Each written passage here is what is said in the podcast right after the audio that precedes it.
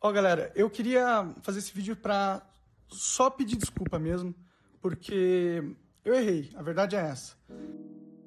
Seja muito bem-vindo ao seu podcast Emitir uma Dúvida, o seu podcast semanal sobre direitos. E não, hoje não é segunda-feira. Na verdade, é uma quarta. Esse é o segundo episódio da semana e isso não é comum de acontecer por aqui.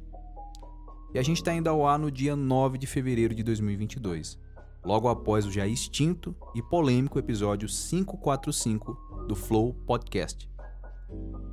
Bom, para quem não sabe ou simplesmente não liga, o Flow foi um dos grandes, aliás, é um dos grandes responsáveis por popularizar a mídia podcast no Brasil. Aliás, na verdade o que eles fazem tá mais para videocast. Mas eu não vim aqui para falar sobre isso. O fato é que os podcasts eles já existiam há muito tempo, desde o início dos anos 2000 e era muito nichado. Quase ninguém ouvia e existiam poucos e bons programas para a gente ouvir. E aqui eu posso citar alguns dos que ainda estão em atividade desde aquela época. Por exemplo, o Nerdcast e o Café Brasil. Dois dinossauros. Fica aí a dica de, de podcasts. E cara, eu sou apaixonado por essa mídia.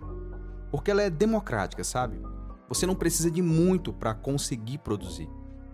Basta ter uma conexão à internet e nem precisa ser das mais rápidas. Ter algum dispositivo que capte a tua voz e, claro, ter uma mensagem para passar. E é o que eu venho fazendo. Eu venho me comunicando. E o áudio tem esse poder de aproximar as pessoas, e ele aproxima mesmo.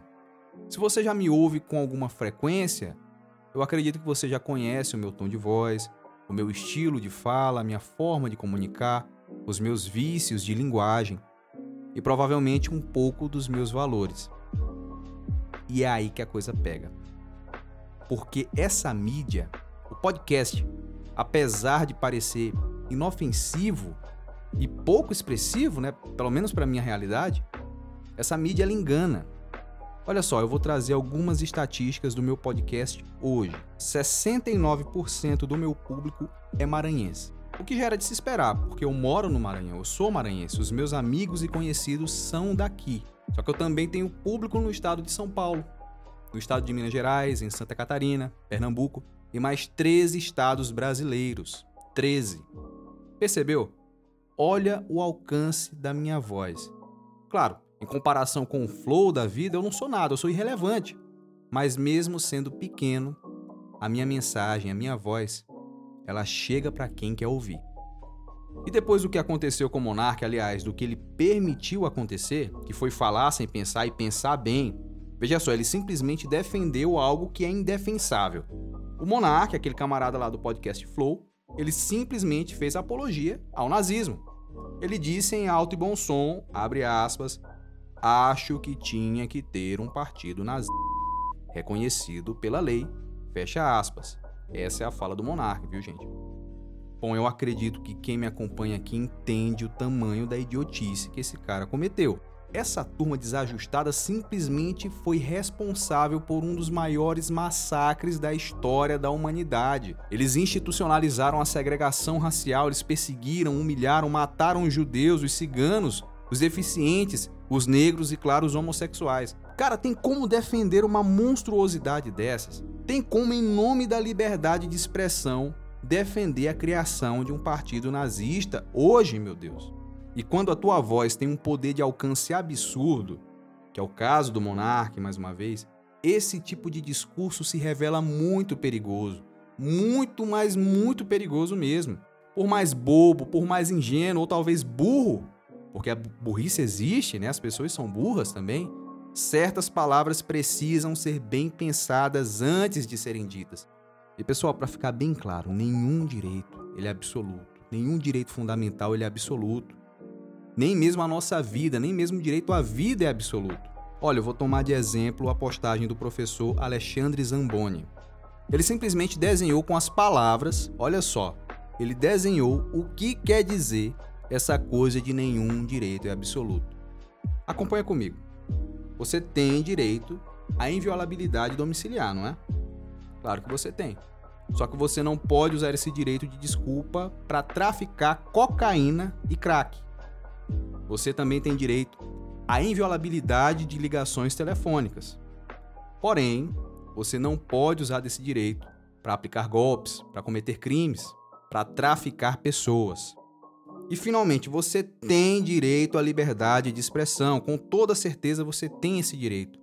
Só que você não pode utilizar essa tua liberdade de expressão para xingar pessoas, para difamar alguém, para caluniar ou mesmo para defender a criação formal de um partido nazista para literalmente milhões de milhares de pessoas no teu canal de comunicação. Pessoal, e para finalizar, eu trago um trecho da tese defendida pelo ministro Celso de Mello, do STF, quando ele negou o habeas corpus para um editor nazista, que eu não vou pronunciar o nome dele, porque eu, claro, não consigo, é um nome em alemão. Isso foi no ano de 2003. Esse camarada ele foi condenado pelo Tribunal de Justiça do Rio Grande do Sul pelo crime de racismo. Olha só, e ele recorreu ao STF. Por oito votos a três, o Pleno do STF negou o pedido. Abre aspas. O direito à livre expressão do pensamento não se reveste de caráter absoluto, pois sofre limitações de natureza ética e de caráter jurídico.